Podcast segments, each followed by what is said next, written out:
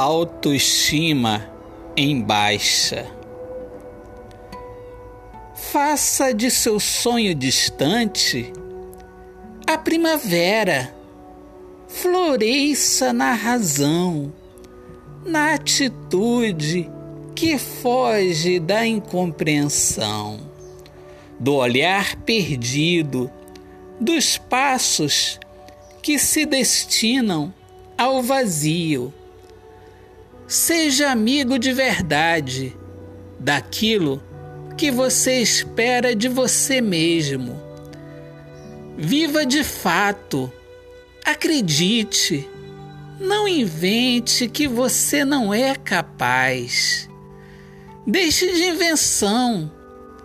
Esses pensamentos malditos te conduzem à solidão quando eu digo solidão, eu não me refiro à falta de alguém, mas falta de atitude.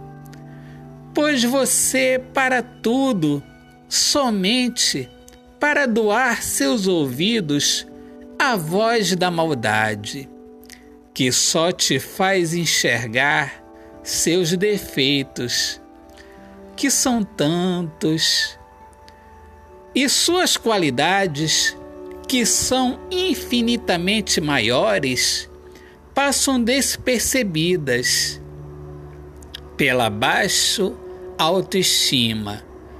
Por isso, peço-te que floresça, coloque seus sonhos para acontecerem e se renove. Seja como a primavera Autor, poeta Alexandre Soares de Lima.